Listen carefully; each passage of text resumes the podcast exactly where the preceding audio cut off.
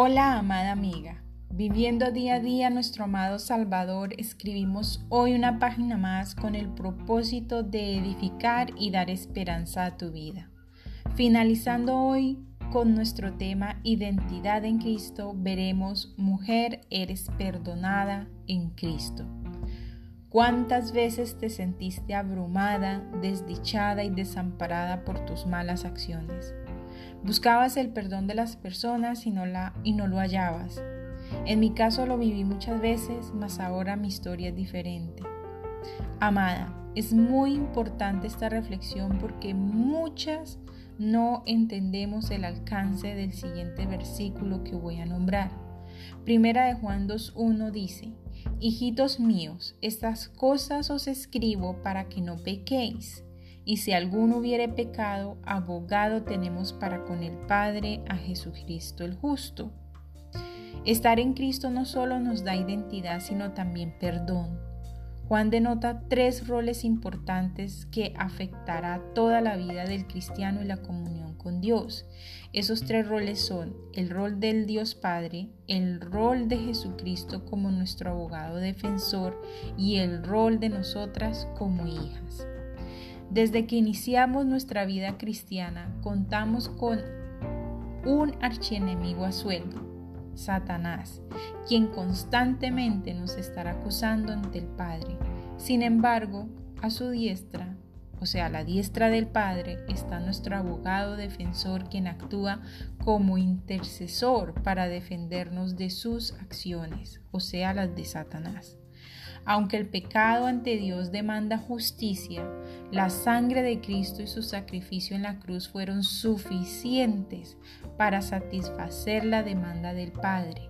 Lo que no puede hacer la ley lo ha hecho nuestro amado Salvador. Cristo no es solamente la propiciación de nuestros pecados, sino también los de todo el mundo. Primera de Juan 2.2 lo dice, él no vino a condenar al mundo, sino a salvarlo. Sin embargo, quien le rechaza, éste será condenado.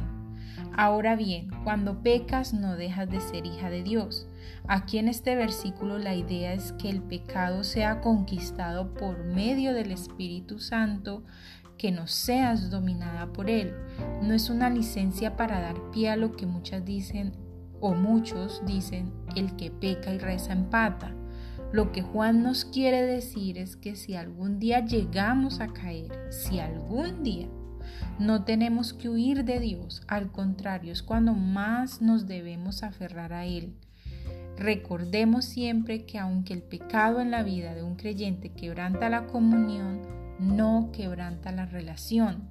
Desde aquel momento en que nacemos de nuevo, Dios es nuestro Padre y nada, nunca puede afectar esa relación. Un nacimiento es algo que no se puede deshacer. Un hijo puede deshonrar a su padre, pero sigue siendo hijo por el hecho del nacimiento.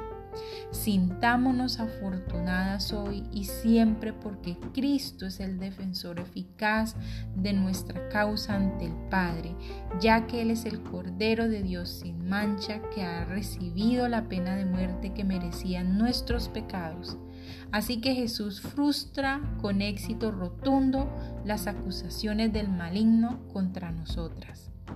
Que el Señor nos ayude a comprender la eficacia del perdón ejercido del Padre hacia nosotras, al igual que el maravilloso papel de nuestro Señor Jesucristo como nuestro abogado defensor e intercesor, y el trabajo extraordinario del Espíritu Santo que nos ayuda a tener control sobre el pecado. Con amor, Tania. Olson. Nos veremos en una próxima oportunidad con una reflexión más aquí en Diario de una Mujer Cristiana. Bendiciones mil.